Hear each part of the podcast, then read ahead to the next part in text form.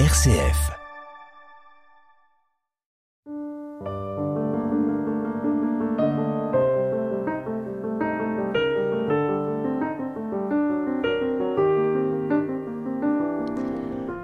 La vie n'est pas courte, mais le temps est compté. C'est comme pour la rose. Il faut occuper ce temps de telle sorte que tu en profites pleinement, avec plaisir. Ce sont les mots d'une grande figure de la spiritualité, Malek Nemati, dit Sanjani, née le 11 décembre 1906. Elle a traversé le XXe siècle avec un enseignement spirituel exceptionnel. Atteinte de cécité dès l'adolescence, elle a mené une vie contemplative, mais sans jamais se couper du monde. Ses questionnements philosophiques, son action, contribuèrent à transformer la vision traditionnelle du monde et le sort des femmes dans son Kurdistan natal. Malek Jan est une mystique éclairée qui a marqué son époque en proposant un enseignement spirituel qui allie tradition et modernité dans l'Iran du XXe siècle. Femme d'action autant que de méditation, elle était à la fois une poétesse, une guide, une sainte. J'ai la très grande joie d'accueillir aujourd'hui Leili Anvar. Bonjour. Bonjour à vous. Vous êtes une spécialiste reconnue de littérature persane que vous enseignez à l'INALCO, euh, à l'Institut national des langues et civilisations orientales. Vous êtes chercheuse, traductrice. Vos travaux sont plus particulièrement consacrés à l'étude euh, de la littérature mystique contribuant ainsi à la connaissance du soufisme et de la culture persane. Vous avez notamment travaillé sur le grand poète Rumi, un poète mystique persan du XIIIe siècle. Vous avez aussi traduit l'œuvre magnifique du poète Attar et le fameux Cantique des oiseaux paru aux éditions Diane de Célier. Alors aujourd'hui, nous parlons euh, d'un livre, Malek Jeanne Nemati, publié aux éditions Diane de Célier.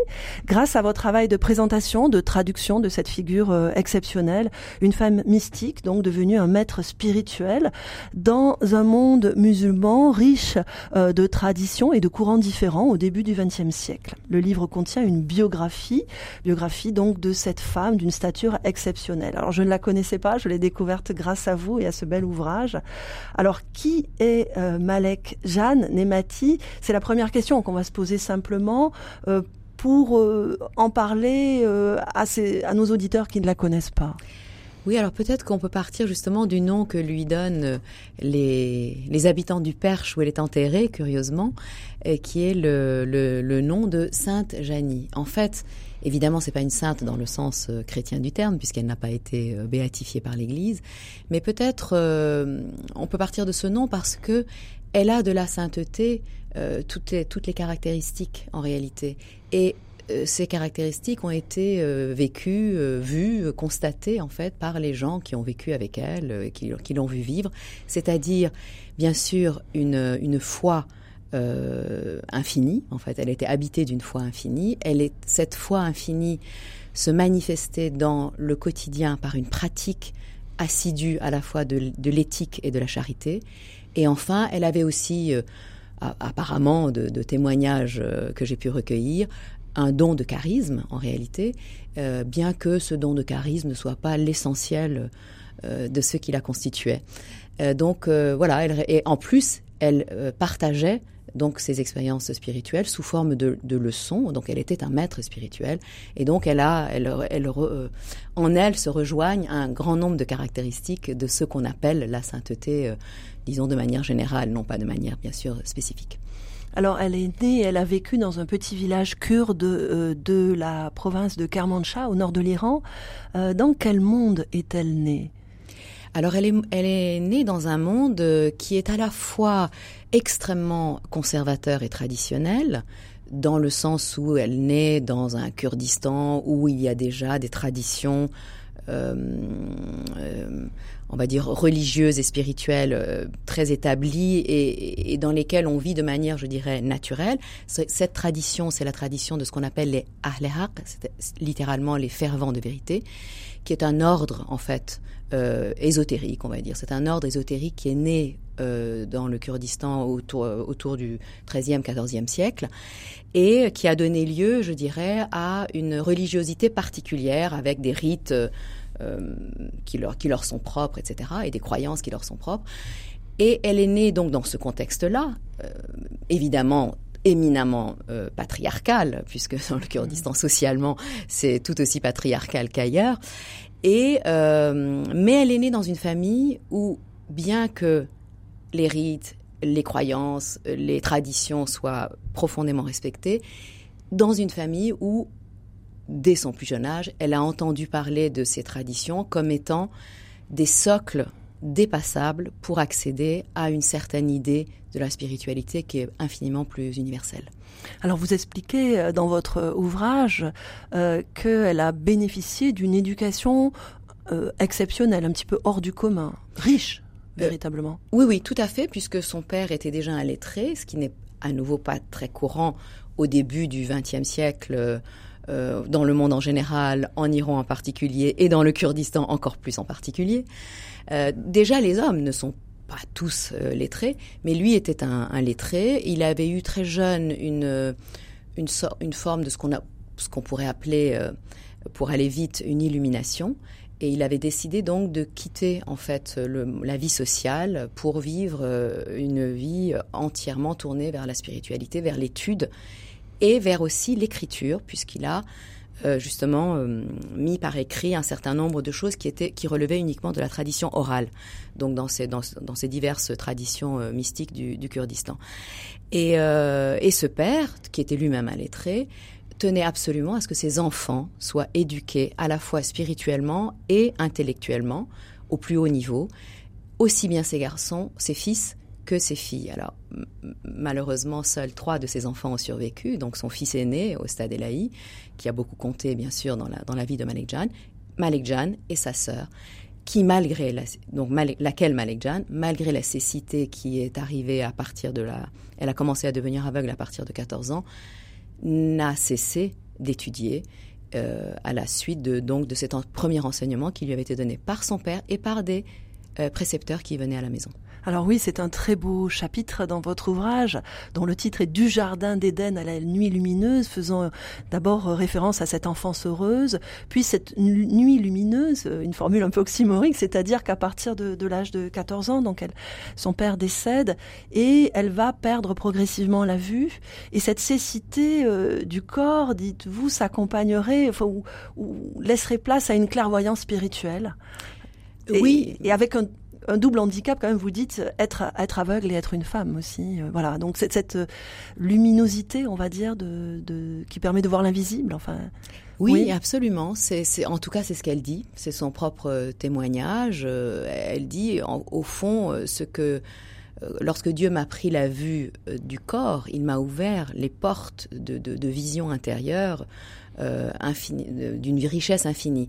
Et donc, elle a vécu la cécité comme une presque comme l'entrée dans une vision autre, comme s'il fallait se couper dans son cas à elle, bien sûr, c'est pas quelque chose de général, mais dans son cas à elle, cette coupure euh, par rapport au monde l'a connectée de manière à un niveau beaucoup plus profond au monde spirituel.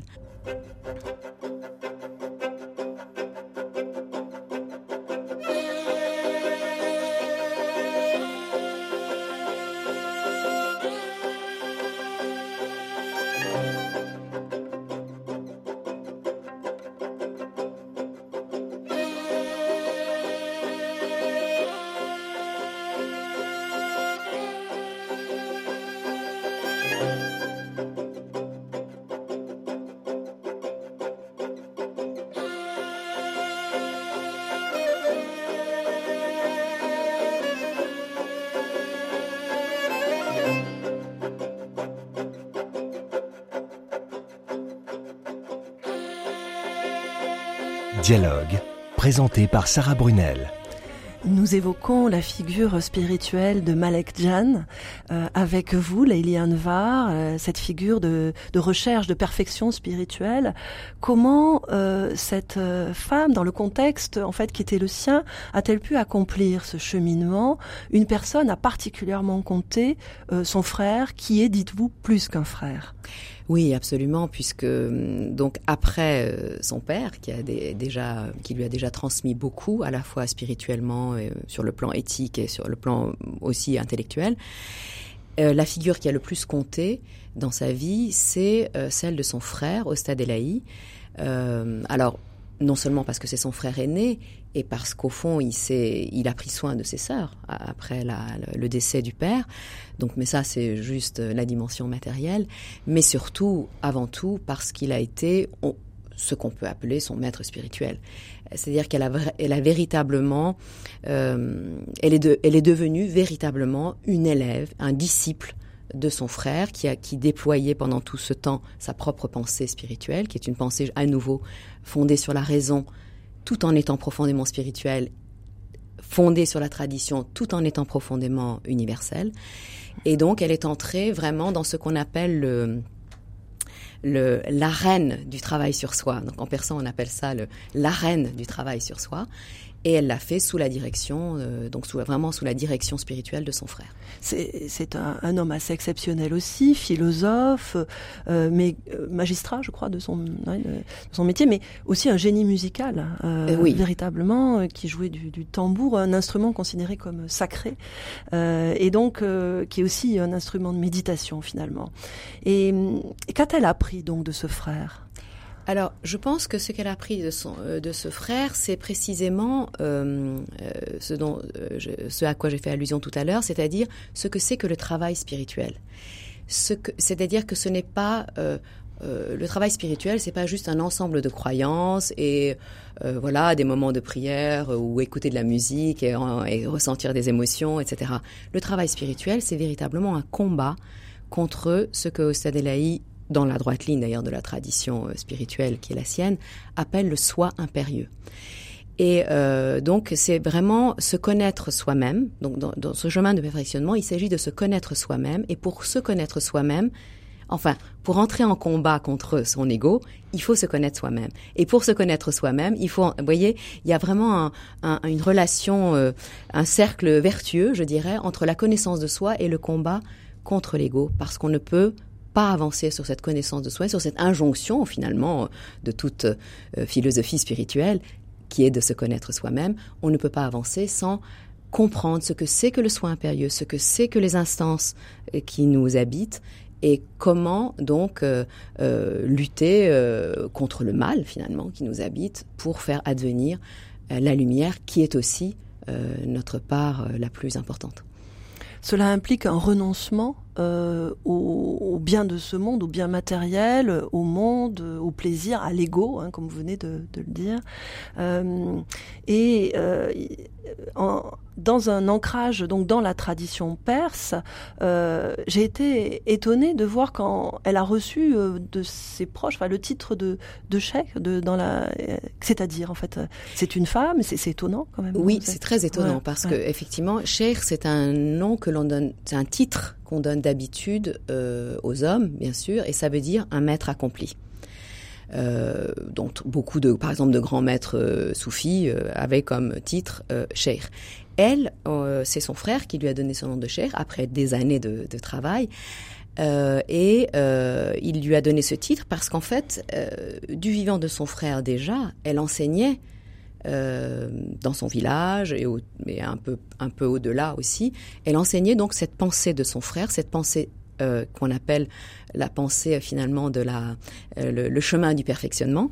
Donc elle l'a enseigné donc en particulier à des femmes d'ailleurs dans son milieu puisque les femmes ont été très souvent privées d'enseignement bien sûr intellectuel mais aussi d'enseignement spirituel. Donc elle a vraiment été le porte-flambeau de son frère du vivant de son frère et puis à la au décès de son frère, c'est elle qui a repris carrément l'ensemble de cet enseignement et elle a été euh, ce qui est tout à fait exceptionnel. Enfin, à ma connaissance, d'ailleurs, je, ne connais pas de cas semblables. Euh, D'habitude, quand un, quand un maître spirituel ou un guide spirituel décède, c'est très très rare qu'une femme euh, reprenne le flambeau, et c'est encore plus rare que cette femme soit sa sœur. Et donc, voilà, elle va, reprendre le flambeau de, cet enseignement et elle va répondre, bien sûr, à des questions qui lui seront posées par des élèves euh, du monde entier en réalité. Cette spiritualité n'est donc pas coupée du monde. Euh, Malek Jan était aussi vous dites une femme d'action avec euh, un esprit assez pratique. Je, relève dans ses propos de sagesse cette. On lui a posé la question mais que dois-je faire pour me détacher du monde? Réponse de Malek Jeanne c'est impossible. Il est nécessaire que l'être humain s'implique dans les affaires de ce monde. Seulement évite de faire ce qui est contraire au code éthique divin. D'ailleurs, aucun guide vrai n'exige que l'on se détache du monde. Ce sont les faux guides qui imposent ce genre de travaux forcés. Oui, euh, d'ailleurs, je suis très heureuse que vous citiez cette parole parce que euh, tout à l'heure on a parlé du renoncement, etc. Je, je voulais revenir sur cette notion que en fait le travail spirituel c'est un renoncement à l'attachement mais c'est pas du tout un renoncement au monde. Et c'est une des originalités, des très grandes originalités de l'enseignement d'Ostad c'est que la vie spirituelle doit absolument euh, se faire dans ce monde, par ce monde, avec nos semblables. Et il n'est pas question, bien sûr, de se retirer, retirer du monde. Et c'est d'autant plus frappant que Ostad Elahi et Malek Jan ont tous les deux commencé par vivre des vies ascétiques coupées du monde. Donc dans leur enfance, dans leur adolescence, ils ont vécu vraiment une vie euh, quasiment érémitique. Et ensuite, Ostad Elahi euh, est devenu magistrat. Il s'est rendu compte que, que non, le travail spirituel, justement, le combat d'ailleurs n'est possible que dans l'arène du monde il faut se confronter au mal, il faut se coltiner à la difficulté. Et donc, ça ne nous sommes des êtres descendus dans ce monde, et donc, selon lui, c'est dans ce monde que nous pouvons faire notre perfectionnement. Et Malik Jan a été une femme totalement en prise avec le monde, bien qu'aveugle, bien que vivant dans un, dans un village très éloigné. Euh, non seulement elle, a étudié jusqu'à la fin de sa vie, elle savait tout ce qui se passait dans le monde parce qu'elle écoutait la radio, etc. Mais surtout, elle interagissait, elle agissait. Une des façons d'agir étant la pratique de la charité. Et la pratique de la charité, ça ne se fait pas dans son coin. Euh, ça se fait vraiment au contact des gens pour leur apporter du soutien, du soulagement, de l'aide, de la consolation et évidemment l'enseignement spirituel. Alors cet enseignement spirituel puise euh, également euh, dans, dans la prière, euh, dont, dont, elle évoque également les dimensions, on pourrait dire éthiques, effectivement, de transformation de la vie. Elle évoque cette prière rituelle à laquelle chacun se consacre euh, selon son temps, mais euh, également cette prière d'attention. Et j'ai trouvé cette expression absolument lumineuse quand l'esprit est focalisé sur lui. Et elle écrit, enfin elle dit, vous vous écrivez même si elle ne dure qu'un instant, elle, l'atteint. Euh, cette prière d'attention, euh, qui est aussi alors une, attention à la source. Alors, quelle est cette source? Alors justement, je pense que peut-être le fait qu'elle emploie le terme de source, parfois elle dit quand même Dieu, hein, bien sûr elle emploie le mot Dieu, mais euh, je pense que la raison pour laquelle elle dit la source ou elle dit juste Dieu sans lui donner de nom particulier, c'est parce que elle est absolument convaincu euh, que euh, la source, si source il y a, ou le créateur, si créateur il y a, est évidemment le même pour tous les êtres humains, quelle que soit leur croyance, leur religion ou leur non-croyance d'ailleurs, et que elle est à ce titre profondément unitarienne, si je puis dire, ou, unidéiste, si, si, si je, je, puis me permettre d'utiliser un néologisme. Et précisément, je fais exprès pour ne pas dire un monothéisme, mmh. puisque le monothéisme euh, ne comprend qu'un certain nombre de religions particulières. Et euh, elle pense absolument que finalement tous les fleuves de la de l'initiation et de la connaissance spirituelle euh, viennent de cet océan divin primordial, euh, créateur, et retournent d'ailleurs à lui. Donc c'est vraiment ça, sa conviction euh, fondamentale. Et c'est une source qui, euh, je, reviens à ce que nous disions précédemment, n'est possible que, que dans l'action. Et je reviens à ces dimensions pratiques, peut-être pour, pour donner un éclairage plus concret, mais l'idée de venir en aide aux autres, vous, vous expliquez qu'elle a accompagné aussi, encouragé euh, un moment de, de réforme, de modernisation, par exemple la diversité des cultures agricoles, de nouvelles techniques d'irrigation, d'encourager l'éducation pour, pour les enfants, les garçons comme les filles. Euh, euh, voilà, tout un ensemble de mesures quand même qui sont euh, très très concrètes et, qui montrent aussi euh, un ancrage, un lien profond avec les, hommes et les femmes qui l'entouraient. Oui, c'est ça, un lien profond et aussi un ancrage dans la modernité. C'est une, chose très étonnante quand on pense à Malek Jan et quand on étudie sa vie et son œuvre, c'est sa modernité. Et en effet, alors c'est aussi le lien avec le monde, c'est-à-dire euh, elle est convaincue que finalement ce qui fait le progrès spirituel, C'est bien sûr euh, on l'a dit, euh, l'attention, la prière, etc. C'est une certaine pureté éthique, c'est une certaine, c'est une, même une très grande exigence éthique, une exigence par rapport à, à, ce soin impérieux euh, qu'il faut contrôler à tout prix, non pas tuer mais contrôler, et puis surtout développer son humanité par des actes altruistes. Et comment faire des actes altruistes si ce n'est en amenant le progrès, le confort et, et je dirais la j'oserais le mot, et la lumière finalement dans la vie quotidienne des gens qui vous entourent.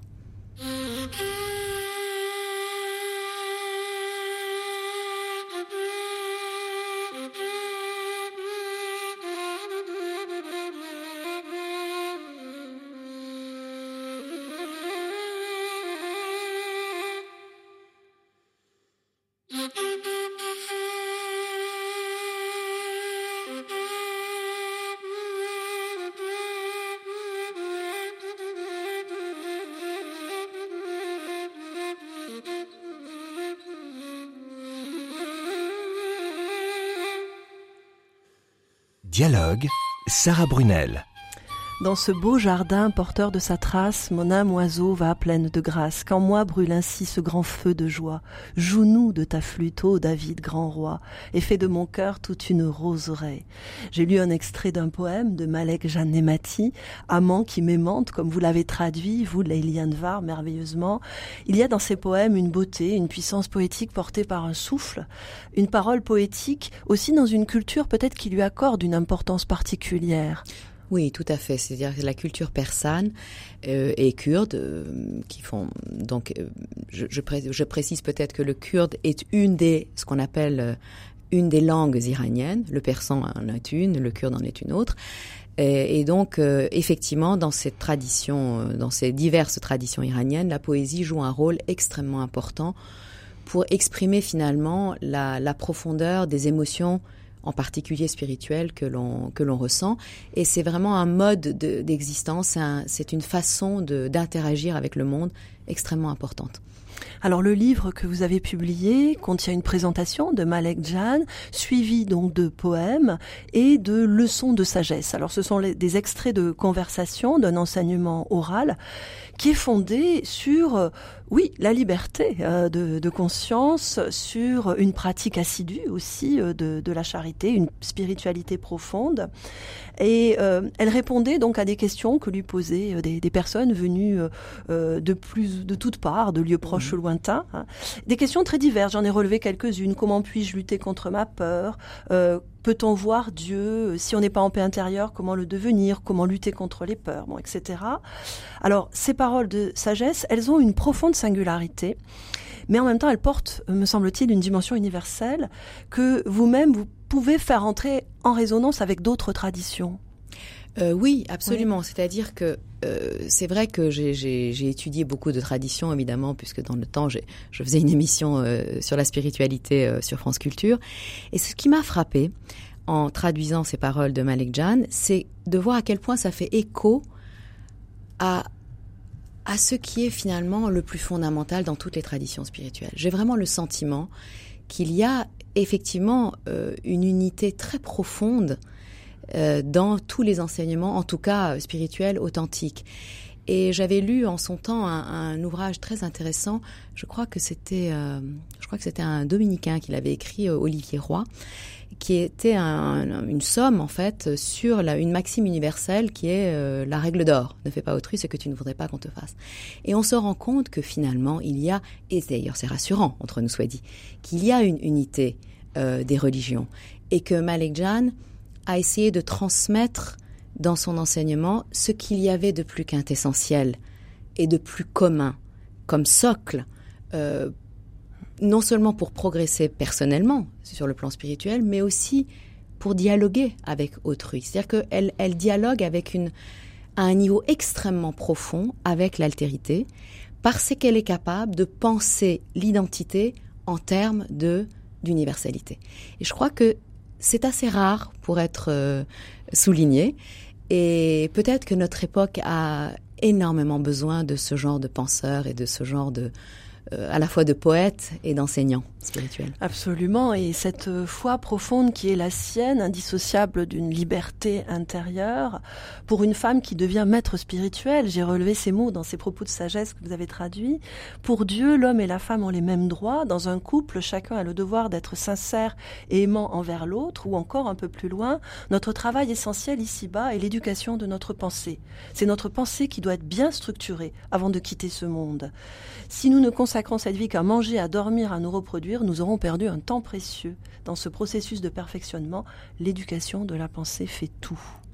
Oui, euh, le, maître mot, en fait, c'est l'éducation. Elle a été, peut-être même plus qu'un maître spirituel, je dirais, elle a été une éducatrice euh, spirituelle. Peut-être qu'elle aurait, d'ailleurs, elle aurait préféré ce mot au mot de maître, euh, qu'elle a toujours, enfin, elle ne s'est jamais posée en maître, en fait, elle s'est toujours posée en éducatrice. Et, euh, et on le voit que c'est en, fait ce qu'on voit dans, dans ce qu'elle euh, transmet, c'est que cette éducation, elle est à tous les niveaux. Effectivement, elle pense le cheminement spirituel comme un processus d'éducation de la pensée et de l'âme. Pourquoi elle le pense comme ça? Parce que elle est convaincue que l'âme euh, est immortelle, bien sûr, et qu'après la mort, quand l'âme va aller dans le monde spirituel, elle va y aller avec ce bagage éducatif qui est le sien. Et ce bagage éducatif est essentiellement spirituel.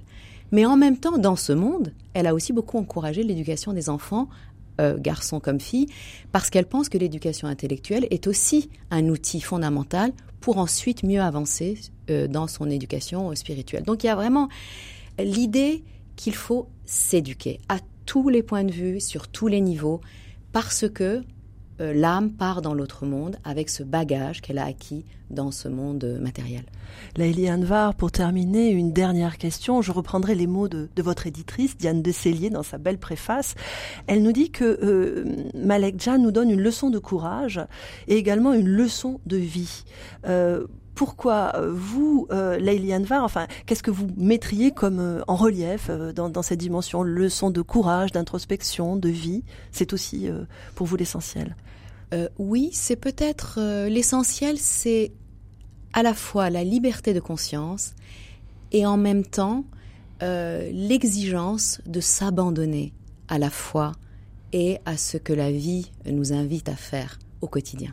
Oui, et qui rejoint aussi cette dimension de l'action, en fait, euh, auprès euh, des plus euh, des plus démunis ou auprès de, de celles et ceux, en tout cas autour d'elle, qui, qui en avaient besoin dans cette province, on va dire, de l'Iran, qui était loin quand même de, de, de tout du reste du monde, d'une certaine manière. oui, mais pas de la culture pour elle, en tout cas. Absolument, et c'est tout à fait, c'est l'axe de sa vie, et c'est vrai que si on doit retenir une chose, c'est que la pratique de la charité, ça doit pas être juste un mot. La pratique de la charité, c'est une pratique au quotidien. Ça va d'une petite écoute pour consoler quelqu'un jusqu'aux grandes actions qui peuvent euh, changer toute une société.